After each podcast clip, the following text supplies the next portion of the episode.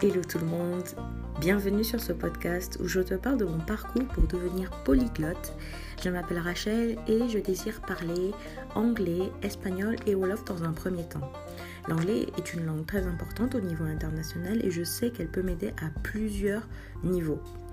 Concernant l'espagnol, je suis tombée amoureuse de cette langue lors de mon voyage au Guatemala et c'était juste magnifique et j'ai hâte de l'apprendre Elle est très très belle.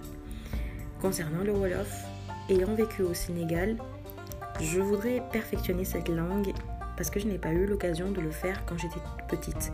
Donc c'est le moment, je m'y mets et c'est la raison pour laquelle je fais ce podcast pour partager avec toi mon parcours. Et pour le premier épisode, ce sera la question est-ce que c'est possible d'apprendre plusieurs langues en même temps? Donc à tout de suite.